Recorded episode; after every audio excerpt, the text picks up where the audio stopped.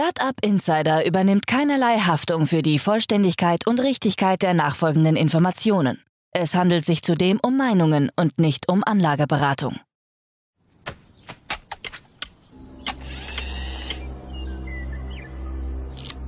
To infinity and beyond!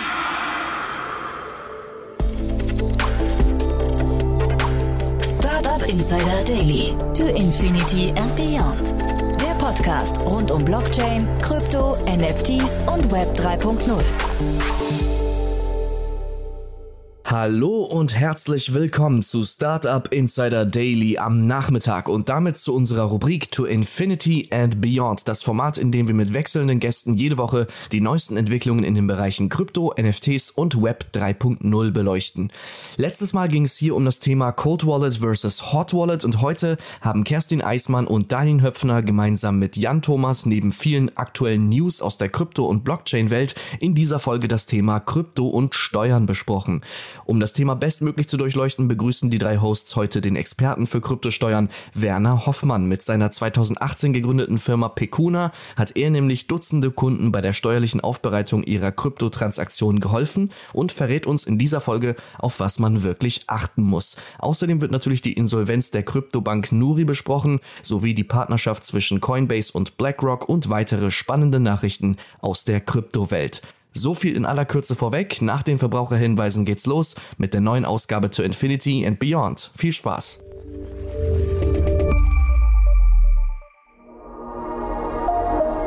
Werbung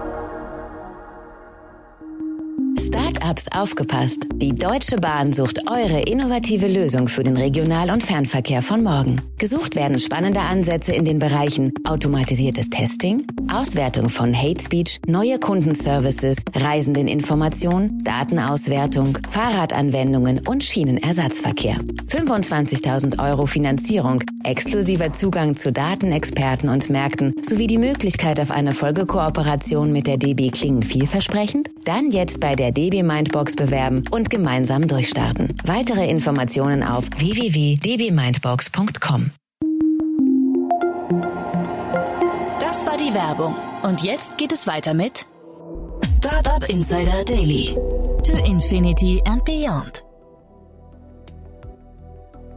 Ja, dann freue ich mich sehr. Äh, herzlich willkommen wieder zu To Infinity and Beyond mit der wundervollen Kerstin K. Eismann und Daniel Höffner. Hallo, ihr beiden. Hallo. Grüße euch. Grüße dich, Hallöchen. Ja, ganz großartig. Wir machen wieder einen tollen Rundumschlag in die ganze Krypto, DeFi, äh, Blockchain-Welt.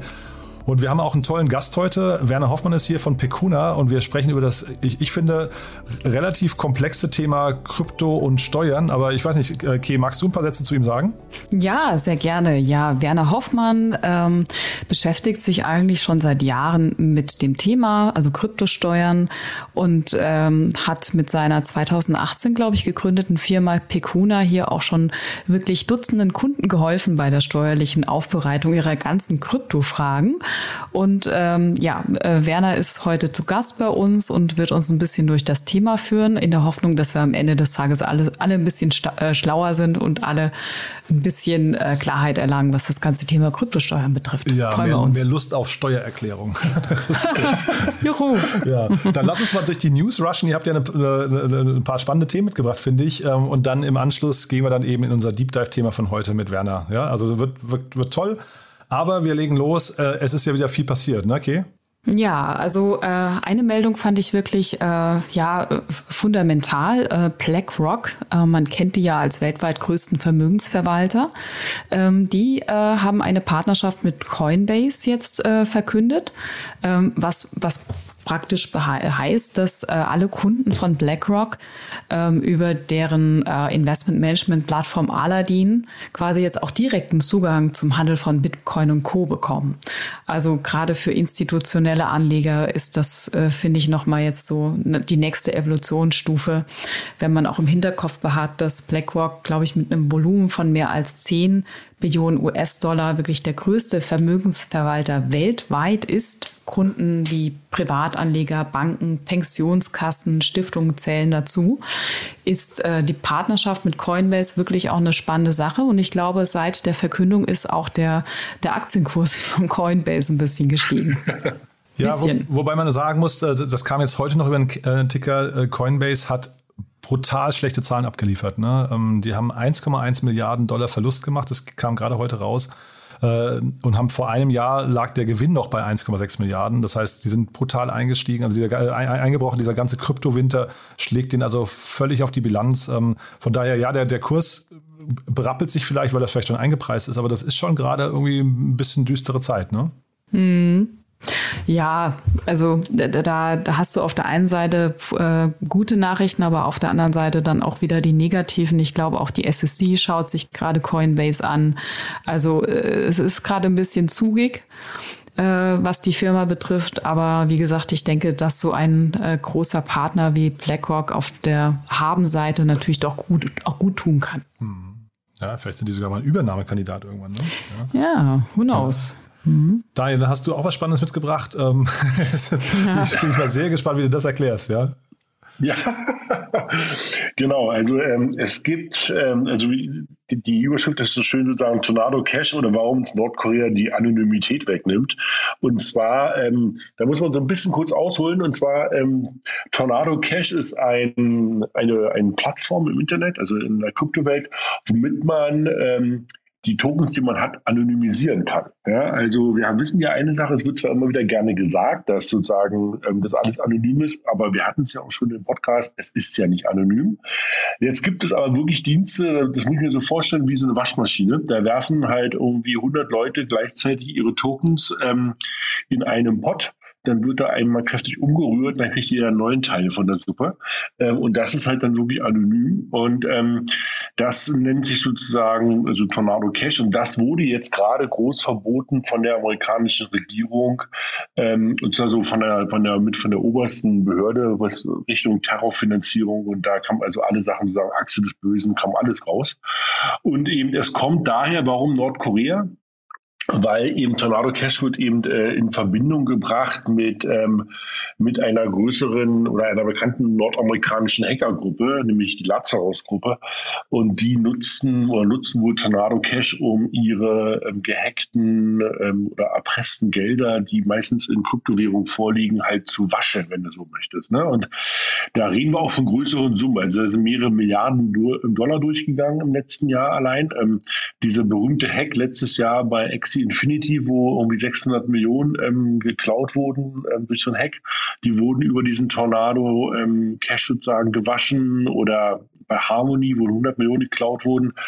Ähm, das heißt, das ist jetzt verboten und eben wird primär auch, weil die Amerikaner sagen, naja, sie wollen eigentlich Nordkorea so ein bisschen ähm, ja, das Geld abschneiden und ähm, wie immer follow the money und ähm, deshalb werden sie diesen, diesen Mixer, wie man so für Kryptowährungen eben jetzt verbieten.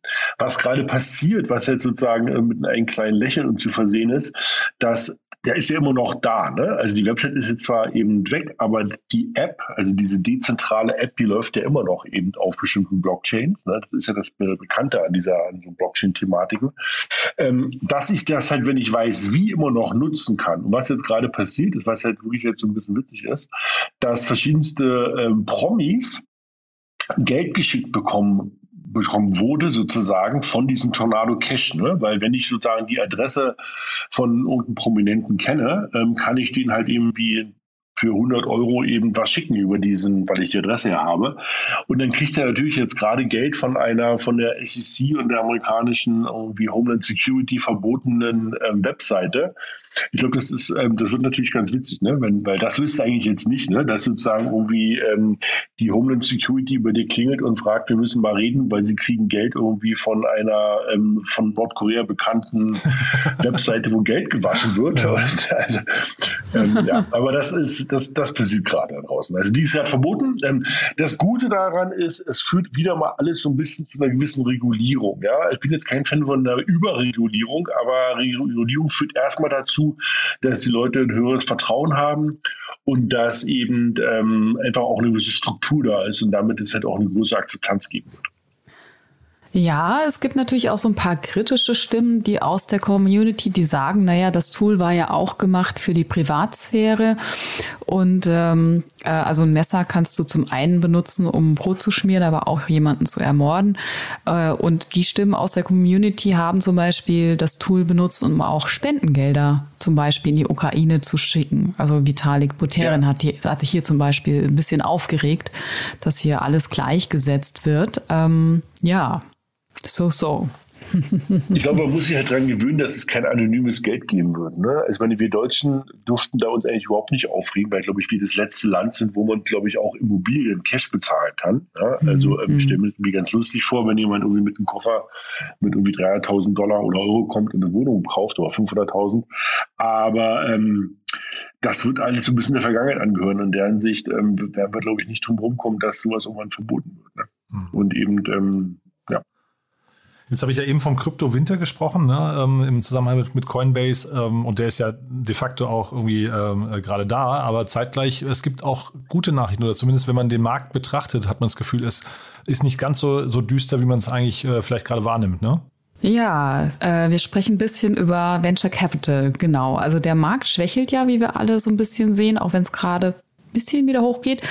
Aber die Kapitalgeber lassen sich eigentlich davon nicht irritieren. Also was wir, was wir gesehen haben, ist, dass auch in diesem Jahr stolze 30,3 Milliarden US-Dollar in ähm, Krypto-Startups geflossen sind, in Web3, DeFi, NFTs, Infrastructure und Co. Äh, und das ist, was mich auch selber echt überrascht hat, das ist mehr als im Krypto-Boom-Jahr 2021. Also zwar nur marginal mehr, ähm, da waren es 30,2 Milliarden, aber die Zahlen zeigen doch, also dass quasi der Wagniskapitalgebermarkt äh, wirklich immer noch Vertrauen hat in die Zukunft dieser neuen Technologie äh, und vielleicht auch natürlich jetzt die guten Ein Einkaufspreise äh, nutzt, um äh, quasi jetzt im Bärenmarkt sich auch ähm, also auch in Startups zu investieren.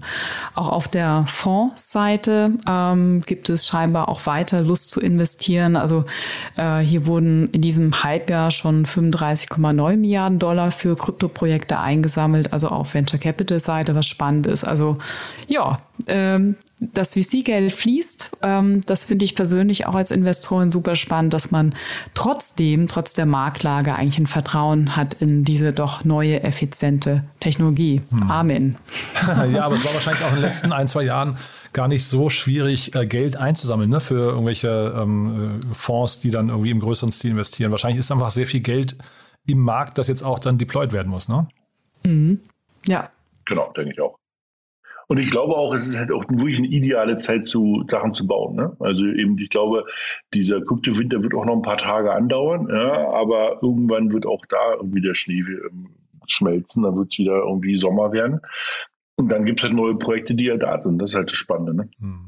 Und da vielleicht ganz kurz in eigener Sache noch eine Werbung. Wir hatten gerade gestern, hatten wir, oder für die Hörerinnen und Hörer wahrscheinlich vorgestern, dann hatten wir Juliane Hahn hier zu Gast, Founding-Partnerin von äh, Signature Ventures und haben da auch nochmal über den Fonds gesprochen. Das ist ein relativ kleiner Fonds, aber war ein sehr, sehr spannendes Gespräch über deren Strategie im Bereich Krypto und Blockchain und so weiter und so fort. Also wer jetzt hiernach noch Lust hat, äh, gerne mal ein bisschen zurückscrollen, war ein sehr, sehr cooles Gespräch.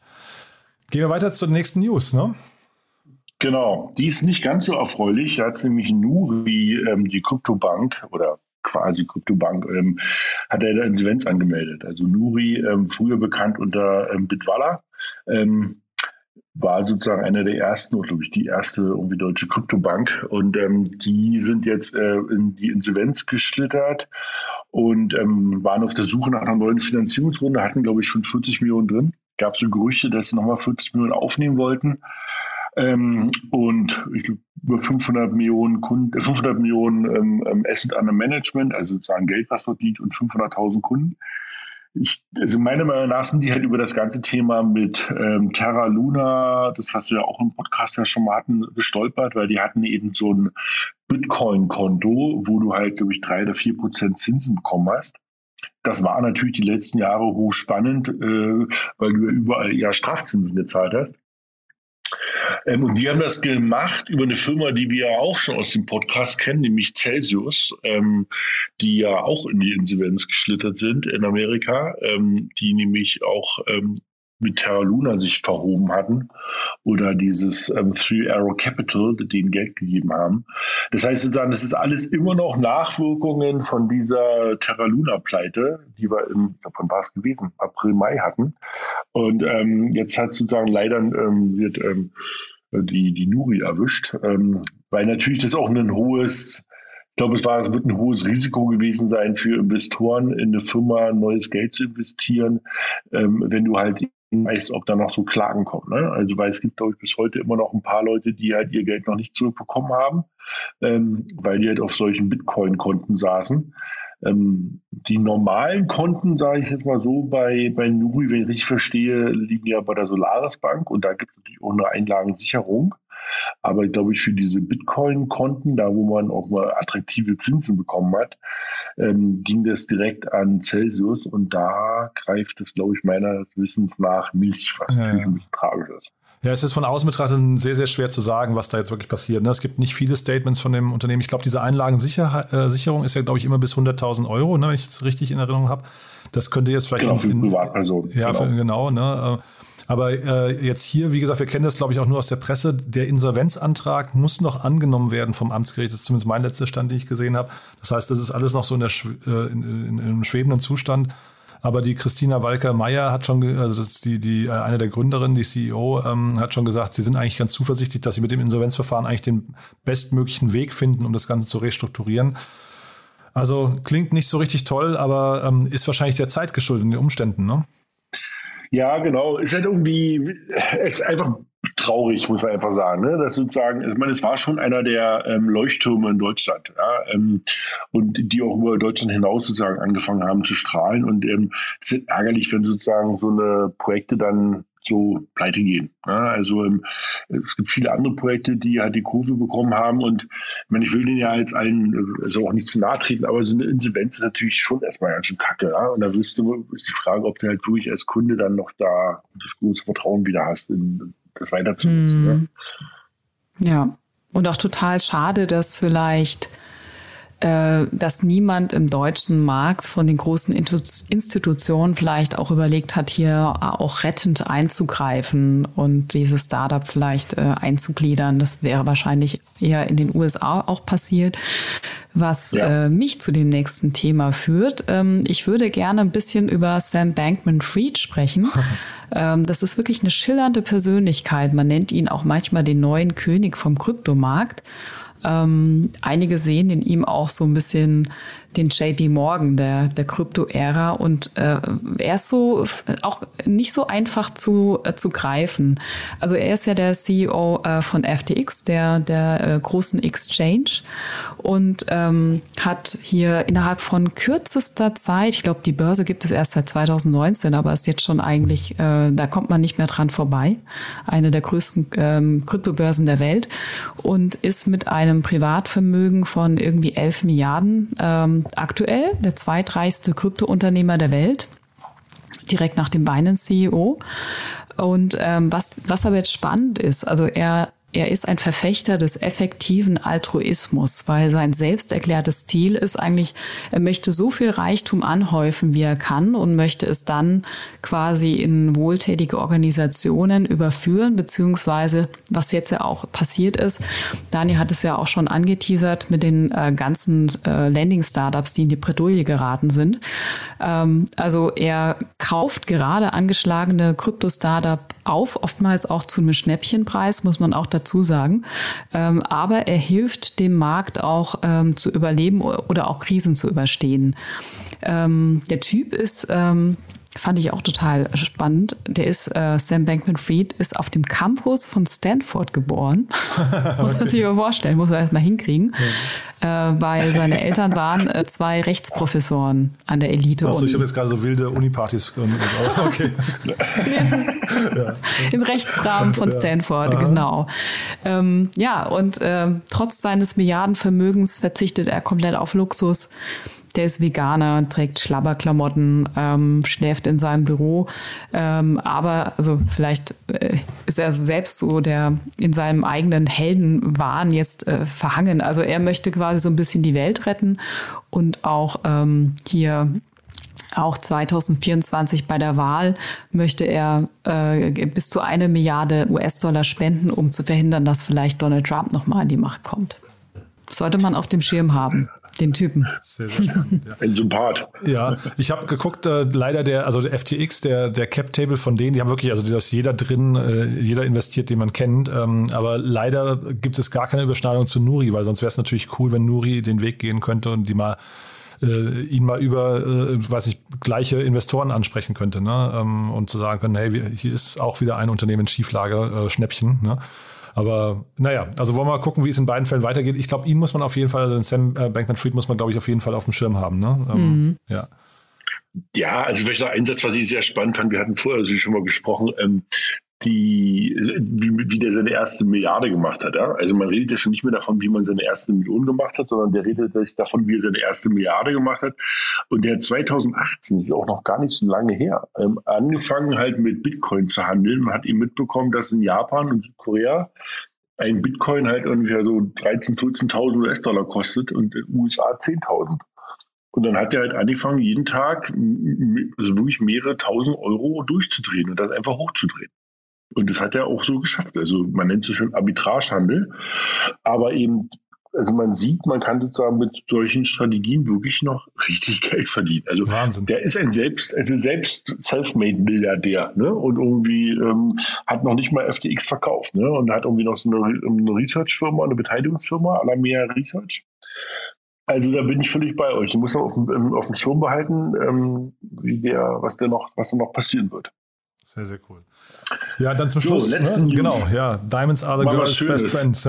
cool, ja, ja du, also ich musste es erklären, ja. Ähm, und zwar Tiffany, ja, das eben, was, wo dann die ganzen ähm, jungen Damen kurz vor der Hochzeit im feuchte Augen bekommen, weil sie sozusagen so einen Ring bekommen zur, zum, zum Engagement, was ja in Amerika so irgendwie der, der absolute Status ist von Tiffany, geht in Richtung Krypto und fängt halt an für, und jetzt wird halt ganz spannend, für CryptoPunk-Inhaber, also das ist wieder eine ganz spezielle Reihe von NFTs, ähm, kann ich sozusagen, wenn ich die habe, kann ich mich bei ähm, Tiffany melden, darf dann, ähm, ich glaube, irgendwie 50, äh, 30 ETH, also 50.000 Dollar zahlen und dann produzieren die ein Custom Made-Anhänger meines CryptoPunks für mich, ähm, den ich dann sozusagen bekomme. Ne? Also das, ist noch, das sind halt mehrere Sachen ähm, spannend daran. Also Nummer eins, dass natürlich Tiffany ist einer der größten Luxusmarkten jetzt wirklich in diesen Markt reingeht. Das zweite ist, dass sie sich halt ähm, so eine elitäre ähm, NFT-Reihe genommen haben und die ich sag mal, ins reelle Leben bringen. Das ist ja, was damit passiert. Ne? Also aus dem digitalen Profile-Pick wird sozusagen ein Anhänger, den ich mir umhängen kann.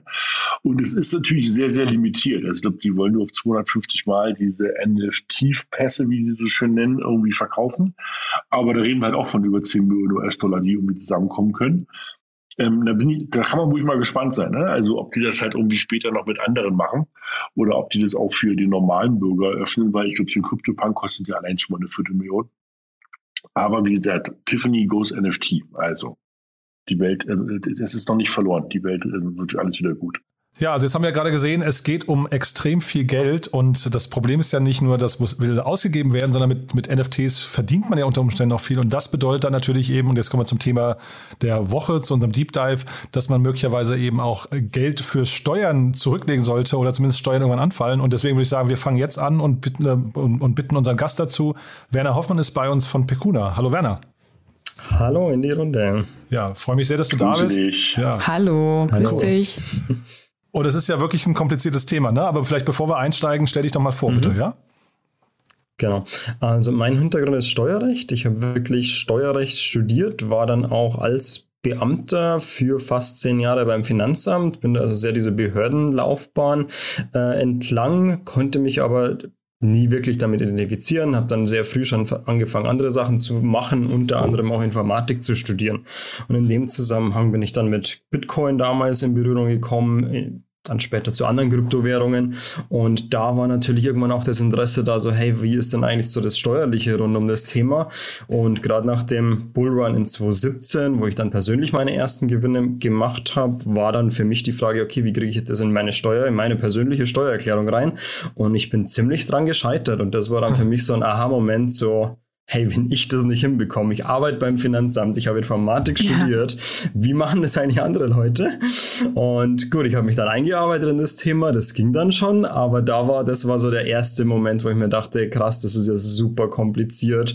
Und ab dann war es quasi so dieses Rabbit Hole im Rabbit Hole runter, wo es wirklich so die ganzen steuerlichen Themen und was gibt's alles und dann, der Trade ist jetzt mal so der erste Standardfall, den man dann hat, aber dann ging es ja weiter mit, wie ist denn der Fork und die Airdrops und was und die ICOs und was dann so 2017, 2018 alles die interessanten und großen Themen waren.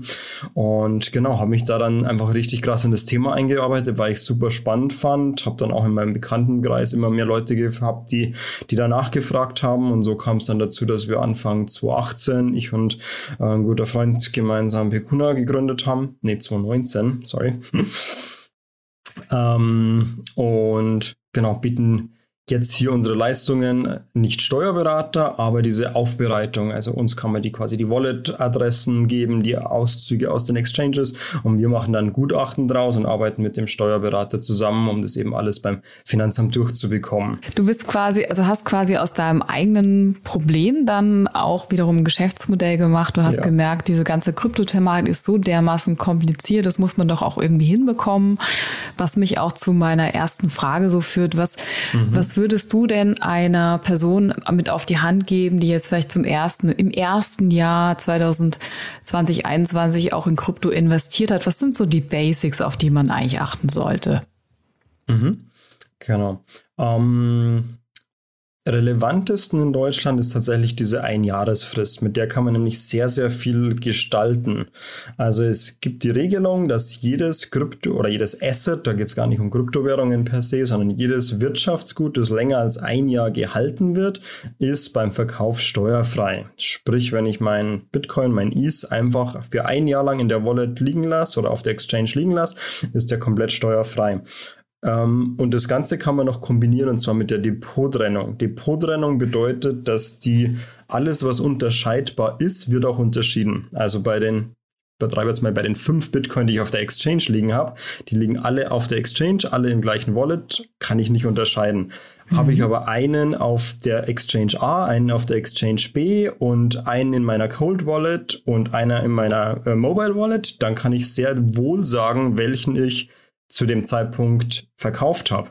Und da kann man dann wieder Strategien machen, dass man eben zum einen üblicherweise dann das Cold Wallet für Long-Term Holding verwendet, da versucht alles über die Jahresfrist zu bringen, auf der Exchange die Sachen lässt, die man zum Trading verwendet, wo man dann auch eher kurzfristigere Gewinne hat, kleinere Gewinne üblicherweise und die, die großen Gewinne sind dann in diesem Kryptobereich oft komplett steuerfrei. Mhm. Also wenn man jetzt quasi schon auch immer schaut oder äh, es gibt ja da auch ein paar spannende Tools, die man nutzen kann, die einem dann auch mhm. sagen, jetzt äh, du hast noch 30 Tage und dann bist du steuerfrei. Also man kann das schon eigentlich ganz gut auch als Privatperson mit monitoren, dass man weiß, okay, ab dem Tag sind meine Assets auch steuerfrei. Ähm, und ähm, so, äh, was würde denn passieren, wenn ich eben mich nicht an das eine Jahr halte, sondern vielleicht ist gerade der, jetzt haben wir ja Gott sei mhm. Dank nicht die Versuchung. Also wir sind in einem Hullenmarkt und der Kurs geht hoch und ich denke mir, ach, ich verkaufe jetzt, weil vielleicht stürzt der Markt ein. Auf mhm. was muss ich dann dann achten? Was kommt da auf mich zu? Zum einen allgemein immer ist die Dokumentation einfach sehr wichtig. Also du hast angesprochen ein Tool, da gibt es verschiedenste auf dem Markt. Es tut auch eine Excel-Tabelle, muss man ganz ehrlich sagen. Wer jetzt gerade als Anfänger nicht gleich sich ein Tool anschaffen will, wichtig ist aber, sich irgendwas zu suchen, damit man ein bisschen das Ganze tracken kann. Für einen selber empfehle ich sowieso, aber auch für die ganzen steuerlichen Themen. Wer unter einem Jahr verkauft, hat damit ein steuerpflichtiges Ereignis ausgelöst. Sprich, jetzt werden die Anschaffungskosten relevant es muss der Gewinn berechnet werden. Man schaut jetzt also, zu wie viel wurden die Assets gekauft und was war jetzt der Verkaufspreis? Ist dabei ein Gewinn oder ein Verlust entstanden? Auch hier, wer wirklich im ganz kleinen Umfang tradet, es gibt noch eine freie Grenze von 600 Euro. Also wer insgesamt im ganzen mhm. Jahr mit dieser ganzen Einkommensklasse nicht mehr als 600 Euro Gewinn macht, der muss auch gar nichts zahlen. Aber ein Cent darüber ist leider alles dann schon steuerpflichtig.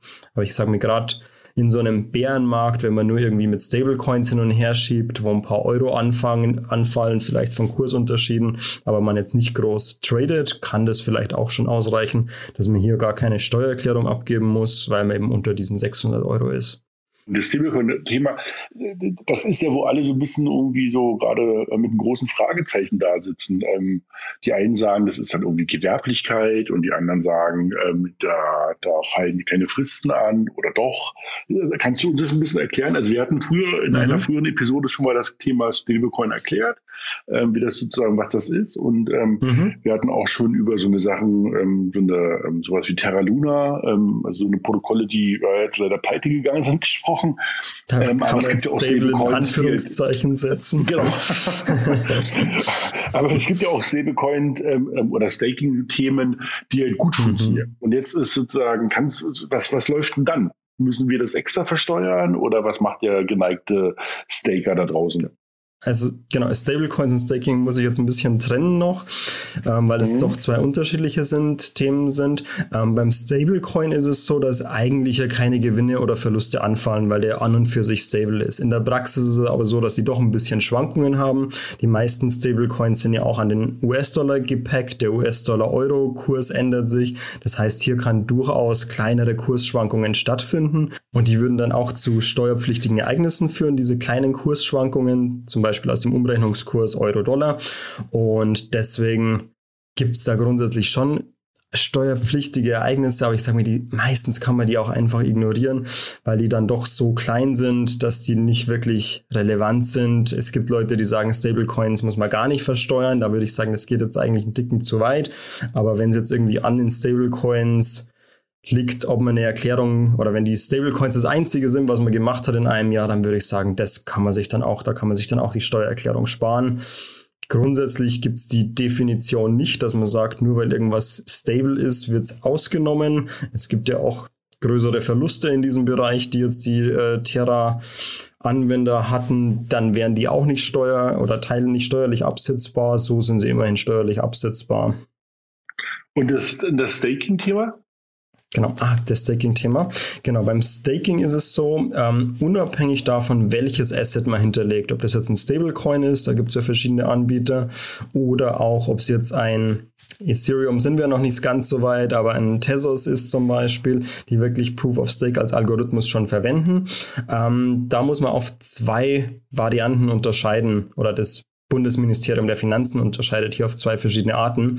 Das eine ist, ähm, die nennen es Forging, wer also aktiv am Blockbilden teilnimmt. Da würde ich mir so alle Layer One, ähm, die wirklich wenn man aktiv eine Staking-Node betreibt, dann ist es eine gewerbliche Tätigkeit. Das wurde nämlich mit dem Mining gleichgesetzt. Und ist nicht meine Meinung, ich stimme da nicht überein. Aktuell ist es aber die Auslegung vom BMF, zu sagen, hier liegt eine gewerbliche Tätigkeit vor. Wer aktives Staking betreibt, das im BMF-Schreiben, das da im, dieses Jahr im Mai veröffentlicht wurde, teilnimmt. Alles andere, das, da gehören zum Beispiel dazu das Staking auf einer Exchange, das Staking mit einem Anbieter, das Staking über ähm, DeFi-Protokolle und so weiter, wo keine Blockbildung stattfindet, ist private Vermögensverwaltung.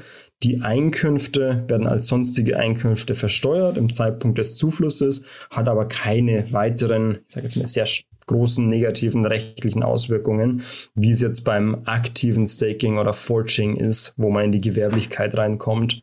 Also nur damit ich das richtig verstanden habe, wenn ich jetzt zum Beispiel meine Polka-Dots, also meine Dots auf einer Exchange mhm. wie Kraken stake, mhm. dann ist es nicht gewerblich. Aber wenn ich meine Dots vielleicht direkt über das Polkadot-Ökosystem stake in einer extra dafür definierten Umgebung, dann muss ich vorsichtig sein. Mhm. Also ich bin mir nicht hundertprozentig sicher. Ich glaube, Polkadot ist auch Proof of Work. Daher eigentlich nein, weil dann wäre es auch hier, dann ist auch keine Blockbildung durch das Staking.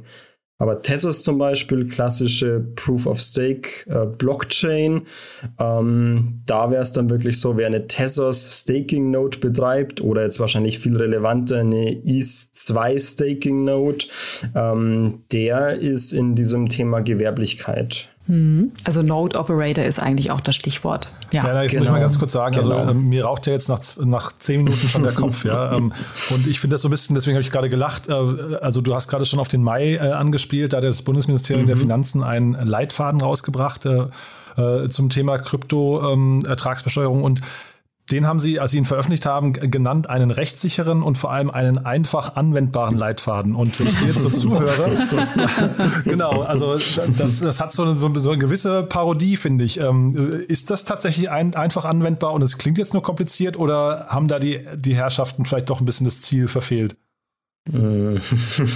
Ich bin ja auch in engem Austausch mit dem BMF, deswegen. ähm, ich finde es ist wichtig, dass es den gibt. Also es ist auf jeden Fall sehr, sehr hilfreich, dass es überhaupt einen Leitfaden gibt, dass mir die ganzen Standardfälle geregelt sind. Ich stimme inhaltlich nicht bei allen Punkten mit überein. Eins war jetzt dieses Forging, gibt auch noch andere Themen, zum Beispiel den Fork, das finde ich jetzt aktuell so, oder könnte theoretisch, wenn es zu dem East Fork kommen würde, ein gigantisches Problem werden, über das sich aktuell, glaube ich, keiner so richtig klar ist, was da auf uns zukommt. Aber viele Punkte sind auch gut geregelt. Gerade die 10-Jahresfrist, das war beim Entwurf noch ein Riesenthema. Da gab es dann auch viele Stellungnahmen. Wir mit Bikuna haben auch eine Stellungnahme geschrieben. Viele Verbände haben eine Stellungnahme geschrieben. Ich war nochmal für eine Anhörung da. Wir haben da wirklich viel versucht zu überzeugen. Die ganze Kryptoszene sehr Hand in Hand und das wurde dann auch tatsächlich geändert. Bei der 10-Jahresfrist ging es darum, dass in manchen Fällen die ein Jahre Haltefrist, die ich eben schon erklärt habe, auf 10 bis zu 10 oder auf 10 Jahre verlängert wird und unter anderem, wenn zum Beispiel Staking damit betrieben wird oder wenn DeFi Tool benutzt wird oder irgendwo zusätzliche Einkünfte generiert werden. Und das ist sehr, sehr positiv, dass das zum Beispiel mittlerweile komplett ausgeschlossen wurde. Hm. Aber mir ging es ja um das einfach Anwendbare. Deswegen, ich möchte da noch mal kurz nachhaken, weil das äh, finde ich, das klingt halt eben nicht so. Warum muss man denn überhaupt Kryptowährungen anders behandeln als zum Beispiel Aktien, Optionsscheine oder Immobilien, also als andere Assetklassen? Warum mhm. ist das überhaupt notwendig? Ähm, weil das System nicht passt. Also zum einen Rechtlich ist es einfach ein anderes Rechtsgebiet, wo wir reinfallen. Diese Kapitalerträge, die sind recht klar definiert, was da alles drunter fällt. Und da geht es immer um Kapitalforderungen, da geht es immer um Finanzinstitute, die das Ganze regeln müssen. Man braucht für diese ganzen Themen immer eine zentrale Stelle, die man dazu verpflichten kann, diese Kapitalertragssteuer einzubehalten und abzuführen. Also das System funktioniert nur, weil wir Banken haben, Finanzinstitute haben, die diese 25% Kapitalertragssteuer einfach vorher vorher, bevor ich überhaupt das Geld sehe, schon abzwacken und direkt ans Finanzamt abführen für mich. Die, die Rolle gibt's im, in der Kryptowelt nicht. Und selbst wenn man sagt, das müsste die Exchange machen, die meisten Exchanges sitzen im Ausland, auch da hätte der deutsche Staat keine Befugnis, denen zu erklären, dass sie da irgendwie Steuern einbehalten müssten und die an den deutschen Staat zahlen müssten. Also das System wird einfach nicht funktionieren. Österreich versucht es jetzt ein bisschen. Die gehen in diese Richtung. Die haben die tatsächlich jetzt gleichgesetzt. Es war auch eine Gesetzesänderung, die dadurch ähm, nötig war. Dieses BMF-Schreiben, muss man ganz klar sagen, ist eine Verwaltungsanweisung. Der Empfänger von diesem Schreiben ist der Finanzbeamte. Dafür würde dieses Schreiben erstellt. Und es geht darum, dass ein durchschnittlicher Finanzbeamter, der irgendwann mal so einen Fall auf den Tisch bekommt, ähm, der kennt sich mit dem Thema halt gar nicht aus. Und für den soll das so ein bisschen Leitfaden sein, was eigentlich so diese ganzen Wörter sind, sage ich mal. Es gibt einen riesigen Definitionsteil, wo erstmal erklärt wird, was ist eine Blockchain, was ist eine virtuelle Währung, was ist eine Masternode, was ist ein ICO und so weiter. Also die ganzen Begriffe, die für uns in der Kryptoszene alltäglich sind, die werden da alle erstmal erläutert. Und für diese Zielgruppe ist das Schreiben auch schon relativ gut. Also da muss man ganz klar sagen, das hilft in der Praxis, wahrscheinlich in den Finanzämtern schon sehr, sehr stark. Ähm, das BMF hatte jetzt an der Stelle auch gar nicht die Befugnisse, hier wirklich rechtlich komplett neue Sachen zu machen. Das BMF ist ja erstmal eine Ex Teil der Exekutive, ist eine Verwaltungsbehörde. Das heißt, die können Regelungen an die Verwaltungen rausgeben und genau das wurde jetzt an der Stelle gemacht. Es wurde quasi geklärt, wie das aktuell geltende Recht und dieses neue Thema Kryptowährungen, virtuelle Währungen, Tokens, ähm, wie dieses Thema, wie die quasi zusammengehören, zusammenpassen und wie die zu beurteilen sind, was als was einzuordnen sein soll. Und das ist jetzt auch gut, dass wir das haben, weil so ist es immerhin in ganz Deutschland gleich und man kann sich als Bürger darauf verlassen. Ich kann als Privatperson sagen, nee, im BMF-Schreiben steht das anders und ich will das jetzt so umgesetzt haben. Der Verbraucher hat hier oder der, der Bürger hat hier einen Rechtsschutz. Deswegen genau, auf, aus der Sicht auf jeden Fall positiv. Andererseits muss er sich selber nicht dran halten, weil dieses Schreiben ja nur für die Verwaltung bindend ist. Er kann durchaus anderer Meinung sein. Auch die Gerichte müssen sich noch dran halten. Auch die Gesetzgebung muss sich nicht dran halten. Also es gibt durchaus noch Spielraum. Ich sage jetzt mal, da wurde mal so eine Baseline gesetzt und von der kann man jetzt aufbauen und weiterarbeiten. Und da werden bestimmt auch die Gerichte in den nächsten Jahren noch was dazu zu sagen haben, wie die das ganze Thema sehen. Ja, wir waren ja bei dem Thema einfach halt, ne? Und ich glaube, da gebe ich halt Jan recht. Mhm. Also es ist halt echt nicht so richtig einfach. Ne? Also wenn es schon losgeht, dass sagen, ähm, man anfängt irgendwie zu überlegen, was ist Layer 1, was ist Layer 2, ähm, betreibt man ein Node.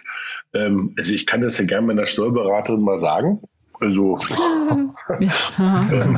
mal gucken. Also und die halte ich schon für sehr, sehr fit. Ja, also, ähm, mhm. also in der Hinsicht, ähm, also ich glaube, da, da gibt es halt schon noch irgendwie Bedarf, das irgendwie nachzujustieren. Ähm, ich habe mal eine Frage, ich würde gerne mhm. mal so ein Level höher fliegen. Ähm, wo stehen mhm. wir denn so im europäischen Vergleich bei diesem ganzen Thema Steuern? Also ähm, ich glaube, mit dieser Einjahresfrist ist es irgendwie gut, nochmal irgendwie mhm. allen durch mal klar zu machen, dass wenn man ein Jahr hält, dann, ist es erstmal schon mal, ist man auf einer guten Seite. Ähm, ja. Ja, aber nun gibt es ja immer wieder so die Gerüchte, ähm, ähm, dass quasi die ganze, so war es natürlich nicht, aber irgendwie äh, Kryptozähne geht nach Lissabon und nach Portugal, mhm. weil sozusagen irgendwie die, die, die Steuern dort irgendwie einfacher, schneller, transparenter und vor allem weniger sind. Ähm, ja. Jetzt hat man ja nun gelesen, dass sich das irgendwie nun doch so nicht bewahrheitet. Ähm, aber gib doch mal so als Profi mehr eine Einschätzung, wo stehen wir denn als Deutschland? Also ähm, sind mhm. Sachen schon reguliert oder mal klar und ähm, oder sind andere Länder doch viel, viel weiter? Ähm, und man muss als Krypto-Profi eigentlich irgendwie nach Dubai gehen oder wo stehen wir da so? Mhm. Genau. Ähm, also wahrscheinlich kommt es dann im Endeffekt sehr stark doch wieder auf den Einzelfall an. So eine pauschale Antwort wird schwierig werden. Die ganzen Themen, also auch einige von meinen Kunden sind ausgewandert nach Portugal. Deswegen muss ich mich auch ein bisschen mit dem portugiesischen Steuerrecht hier beschäftigen. In Portugal war es der Fall, dass das ganze Thema Krypto eigentlich ungeregelt war. Es ist einfach unter keinen Rechts Steuerrechtsparagraphen gefallen und deswegen war es steuerfrei. Das wäre in Deutschland auch so. Wir hatten hier halt einen, für den das Ganze gepasst hat, deswegen war es bei uns steuerpflichtig. Ähm, das wird sich jetzt wahrscheinlich ändern. Es gibt da erste Gerüchte, dass sich die Steuergesetzgebung ähm, in Portugal ändern wird. Und vielen ging es dabei darum, um diese zehn Jahre Haltefrist als klar war, okay, die wird wahrscheinlich jetzt doch kommen. Die war schon lange diskutiert. Oftmals haben wir gesagt, nee, eigentlich nicht. Dann hieß es im ersten Entwurf, doch, die kommt. Und das war dann genauso die Zeit, das war irgendwie Mitte 20 oder sowas, bis jetzt Mai, nee, Mitte 21 bis Mai äh, diesen Jahres, wo sehr, sehr viele ausgewandert sind aus genau dieser Begründung heraus, weil die gesagt haben, nee, die 10-Jahresfrist, ähm, das passt einfach überhaupt nicht und auch nicht zum Thema und ist nicht anwendbar. Das waren die Leute, die dann viel mit ich sag mit komplexeren Themen auch die, also nicht nur Buy and Hold, sondern auch die Staking gemacht haben, die Liquidity Mining gemacht haben, die DeFi-Protokolle genutzt haben, die Lending gemacht haben und so weiter.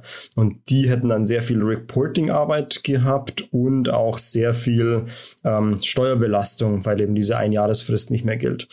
Allgemein sind wir in Deutschland, würde ich sagen, sehr, sehr gut. Also gerade diese ein Jahre Haltefrist und die Möglichkeit, das mit Depottrennung wirklich so steuern zu können, die ist schon sehr, sehr geil. Also das muss man echt sagen und das haben wenige andere Länder.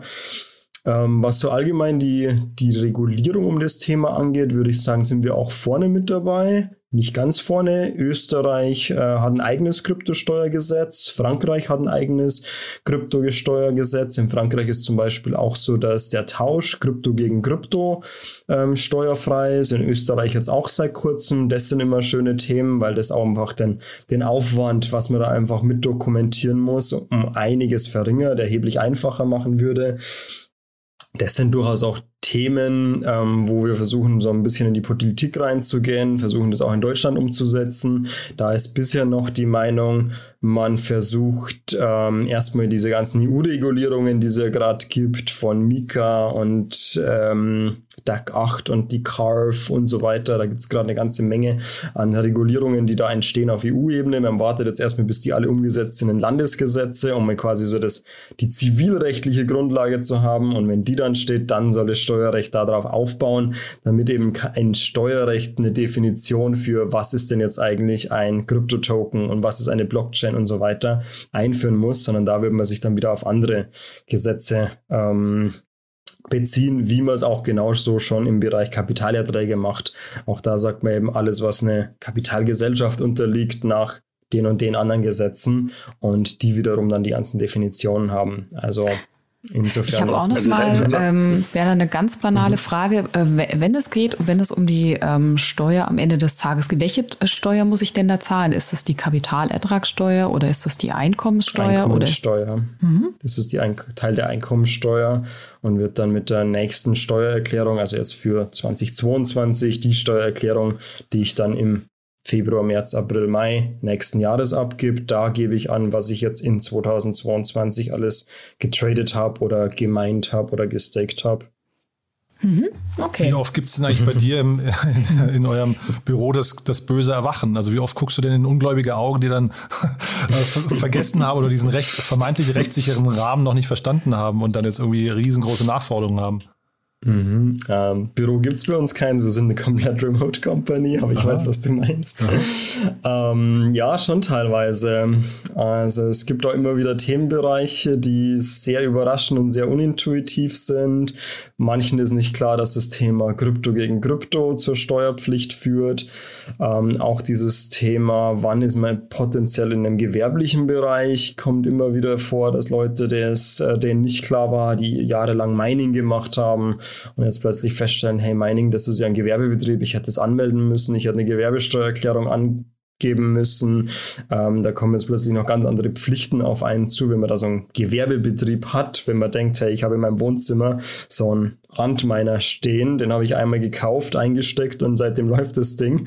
Und das Finanzamt sagt, nee, nee, du betreibst hier eine Firma aus deinem Wohnzimmer raus, die da Erträge erzielt und dann gelten plötzlich keine Jahresfristen mehr und es ist einfach ein komplett anderes Rechtsgebiet, viel mehr Reporting, viel mehr Verpflichtungen Genau, deswegen, ja, kommt, kommt leider das relativ ist eine gute Frage, vor. was.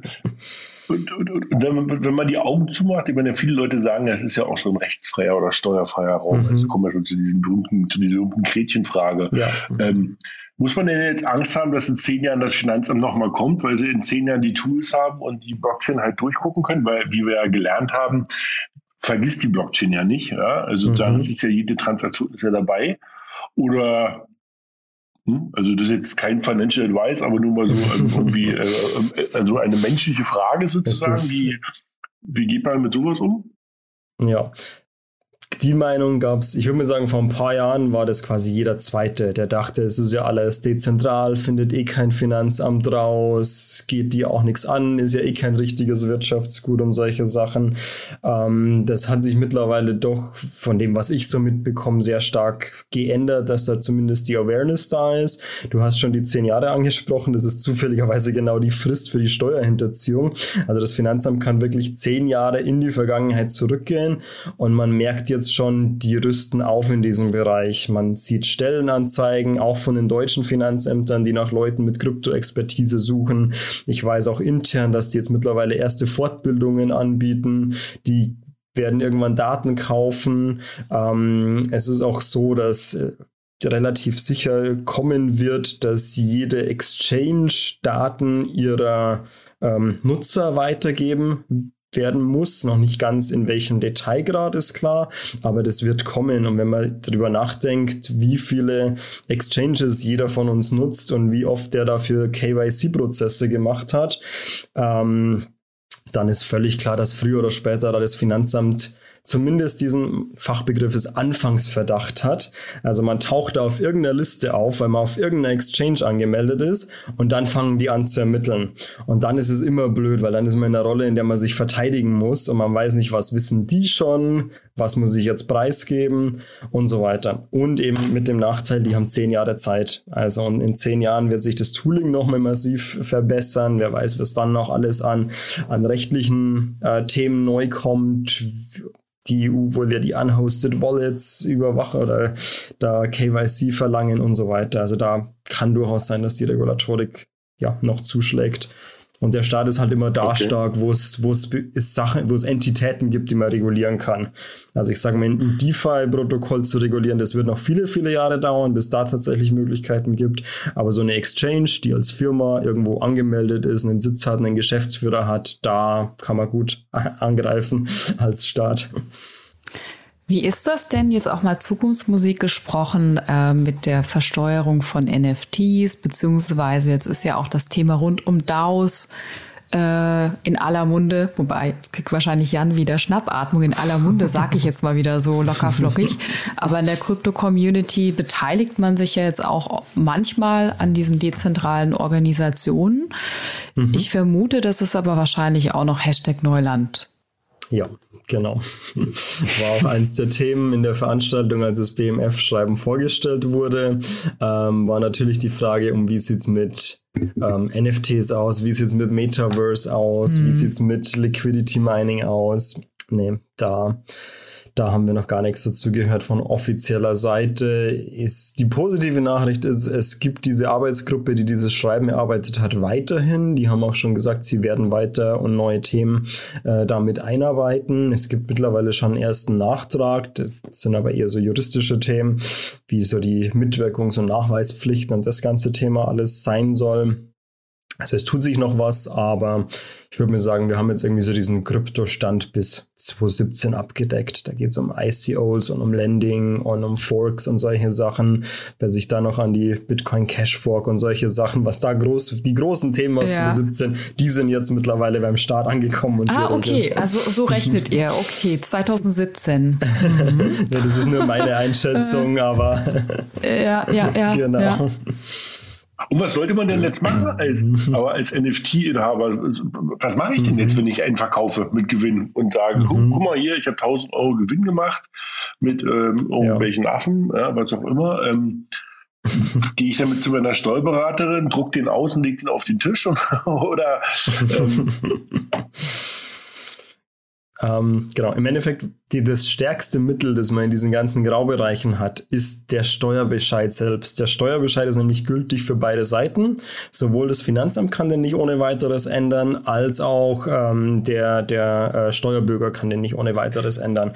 Sprich, man versucht alles offen zu legen. Man sagt, hey, ich hatte hier einen Affen, ich habe den für 1000 gekauft, für 2000 verkauft. Meiner Meinung nach ist es steuerfrei. Was sagt ihr dazu? Wenn die jetzt keine abweichende Meinung haben, dann ist der Steuerbescheid gültig und du hast die 1000 Euro steuerfrei. Ich würde mir sagen, aktuell bei den NFTs ist es gängige Meinung, die sind genauso zu behandeln wie auch jeder andere Token oder, oder jede andere Kryptowährung und daher fallen die auch unter dieses private Veräußerungsgeschäft mit den gleichen rechtlichen Folgen, also von ein Jahr Haltefrist und alles, was wir sonst so besprochen haben. Okay, gut. Also ein Jahr ist die Marschzahl. Genau. Ich wollte nur mal kurz sagen, okay, ne, ich bekomme mhm. keine Schnappatmung, sondern für mich ist halt immer so dieses, wann immer man anfängt mit Bürokratie, da, da geht bei mir immer so ein kleines Messer in der Tasche auf und ich finde, das klingt halt mega bürokratisch, weil man ja jetzt hier sogar das Finanzamt erstmal noch trainieren muss und aufschlauen muss. Die müssen jetzt erstmal mhm. diese ganzen Begriffe, die wir jetzt gerade, also ja. Werner ist da halt voll drin im Thema, aber die müssen jetzt alles erstmal lernen. Ne? Und dann fängt man an mit, hast du einen kleinen einen Mining-Computer zu Hause stehen, dann bist du gewerblich und so. Ich finde das alles völlig absurd, ja. Und deswegen frage ich mich halt, also Werner, du hast vorhin zwar gesagt, das ja. ist ein anderer Rechtsrahmen, aber ganz ehrlich, hinterher geht es darum, jemand verdient mit irgendwie einem mit einer Anlageklasse Geld. Und diese An Anlageklasse, ob die jetzt ein Optionsschein ist oder äh, irgendwie ein, ein, Bitcoin, ist völlig egal. Ja, das heißt, also mhm. man tut sich mit diesem ganzen, mit diesen ganzen, also jetzt ist jetzt meine persönliche Meinung, ne, aber äh, überhaupt keinen Gefallen, dass man hier überhaupt sagt, man macht einen ganzen neuen Gesetzesbereich auf, weil das, jetzt kommt ja gleich der, der Oldtimer-Sammler um die Ecke und sagt, ja, Moment mal, es gibt aber Oldtimer mit rechtsdrehenden Schrauben und welche mit linksdrehenden Schrauben. und da brauchen wir auch irgendwie, ja, weißt du, und ja. verstehst du, was ich meine? Das ist halt völlig mhm. absurd. Also warum kann man nicht einfach sagen, ich habe Geld angelegt, das habe ich ein, ein, Jahr gehalten oder zehn Jahre gehalten und dafür fallen Steuern an, Punkt. Und der ganze mhm. Rest ist einfach völlig egal. Genau, ja. ob ich Tulpenzwiebeln handle oder ja. Bitcoin ist egal. Völlig egal. Ja, also, weißt, das ist wirklich, da machst du so ein genau. bürokratisches Fass auf. Und ganz ehrlich, wir haben doch heutzutage, wir haben doch ganz andere Probleme. Die Welt ist so kurz davor. Also wir haben wirklich andere Themen, um die man sich kümmern muss, als jetzt hier irgendwie im, äh, einen, dritten Subparagraphen zu erfinden, ob es jetzt Bitcoin, Ether oder äh, was auch immer ist. Ne? Also verstehst du, was ich meine? Ich finde, das ist wirklich, da seid, da seid ihr alle, glaube ich, wenn ihr da mhm. beratend tätig wart, aus meiner Sicht ein bisschen falsch abgebogen. Ja, ja, also ich glaube, die, die, die, die, die Simplizität äh, fehlt halt. Mhm. Mein Businessmodell dürfte es eigentlich nicht geben. Also eigentlich müsste ja. das Thema so leicht sein, ja. dass das jeder selber machen kann. Dass es uns gibt, ist eigentlich ein Systemfehler, muss man ganz ehrlich ist so sagen. So, ne? Und jetzt, ja. jetzt, ihr seid ja noch die Speerspitze. Jetzt müssen ja alle anderen mhm. hinten dran, ja, die in eurem Fahrtwind unterwegs sind, müssen mhm. das ja jetzt mhm. auch lernen. Mhm. Und da fragt man sich halt wirklich, also muss das so kompliziert? Also vielleicht stehe ich auch mit dieser Meinung alleine da, aber ich habe irgendwie so gerade, wenn ich dir so zuhöre, das Gefühl, Moment mal, wir, wir kennen doch die ganze Aktienwelt. Das ist ja irgendwie, also da gibt es ganz viele Parallelen. Warum nimmt man das nicht einfach, was man schon, schon hat und adaptiert es eins zu eins? Ja, vielleicht, weil es doch, doch ein bisschen disruptiv ist, was da passiert. Ja. Ich finde auch diese Tools, die man nutzen kann. In diesem ähm, ganzen Steuerbereich, da gibt es verschiedenste Interessenvertreter, die für dieses und jenes sind. Da gerade das Steuerrecht ist extrem vom Lobbyismus getrieben. Tja.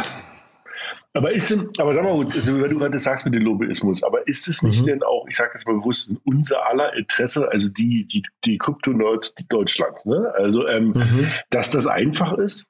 Also ich weiß jetzt nicht, von wem ja. du dort wirklich meinst, sozusagen mit Lobbyismus oder, ja. ne? Also ich hätte überhaupt nichts dagegen, wenn das einfach so ist wie bei Aktien. Weil dann hat man mhm. einfach nämlich, also einmal weißt du, woran du bist und du hast nicht dauernd so eine Fragezeichen mit allen Sachen, ne? Also ich meine, sowas wie, wir gucken mal, was in, also wenn ich das so richtig rechne, wir haben jetzt 2022, ähm, der, die, das BMF ist jetzt gerade beim Aufarbeiten der Events von 2017. Das heißt, ich kann jetzt sozusagen warten bis 2026, bis sozusagen das BMF irgendwie beim NFT-Sommer letzten Jahres dabei ist. Mhm. Ja, aber ich weiß doch dann nicht mehr, was ich gemacht habe, ehrlich gesagt. Ne? Also da gab es ja irgendwie Tage, da hat man irgendwie früh irgendwas im OpenSea gekauft und abends verkloppt und hat sich gewundert, dass man mhm. irgendwie 50 Dollar verdient hat hat und sagte, ja cool, lass nochmal machen. also, und, ähm, also deshalb ich, da bin ich völlig bei Jahren. Ja? Also eine ganz mhm. simple Transparenz, wenn man sagt, pass auf, du investierst, legst da was rein, wenn du es länger hältst als ein Jahr, ist es so, wenn du weniger hast, dann ist es so und fertig ist der Lack. Und ob das jetzt Bitcoin, Ether, NFTs oder whatsoever ist. Ich könnte mir vorstellen, aber da bin ich ähnlich wie Jan, vielleicht ist man da irgendwie so auf weiter Flur alleine, dass man eigentlich möchte, dass es da eine gewisse Standardisierung und Transparenz gibt und fertig ist der Lack. Ja, also vielleicht muss man da mit den Mächtigen der Welt, die dort an den Gesetzen schrauben, echt nochmal reden. Mhm. Aber das haben wir ja. Also das ist ja ein Jahresfrist, die gilt ja für alle Assets und auch unabhängig, ob die auf einer Blockchain sind oder nicht und ob das ein Oldtimer ist und so weiter.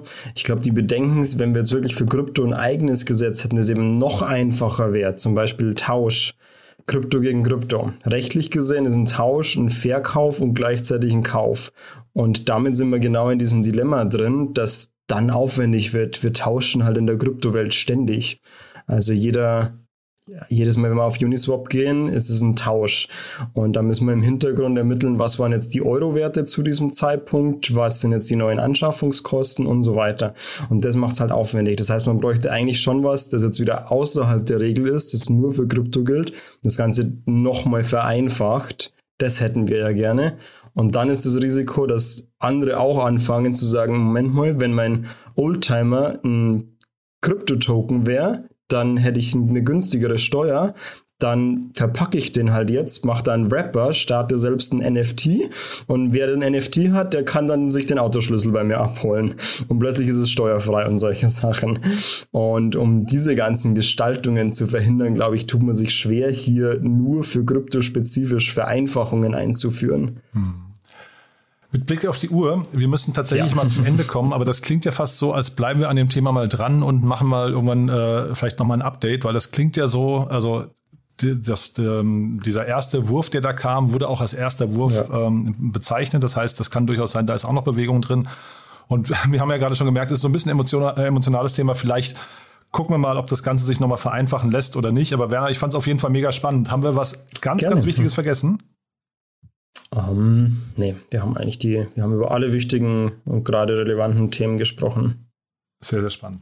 Du, dann sage ich mal ganz vielen Dank, dass du da warst, ja? Dankeschön. Gerne. Und wie gesagt, Fortsetzung gerne im Auge behalten. Dann würde ich sagen, wenn sich was tut, dann äh, machen wir ein Follow-up, ja? Absolut, machen wir. danke dir, Werner. Ciao. Ciao. danke dir. Ciao. Startup Insider Daily to Infinity and Beyond. Der Expertendialog mit Daniel Höpfner und Kerstin Eismann rund ums Thema Krypto, Blockchain und Web 3.0. Das war To Infinity and Beyond für heute. Vielen Dank an Kerstin Eismann, Daniel Höpfner, Jan Thomas und unserem heutigen Gast Werner Hoffmann. Sie sprachen zum Thema Krypto und Steuern. Und damit verabschiedet sich Startup Insider Daily für den heutigen Tag. Am Mikro war heute wieder für euch Levent Kellele. Ich sage vielen, vielen Dank fürs Zuhören und freue mich, wenn ihr morgen wieder mit dabei seid. Macht's gut und auf Wiedersehen.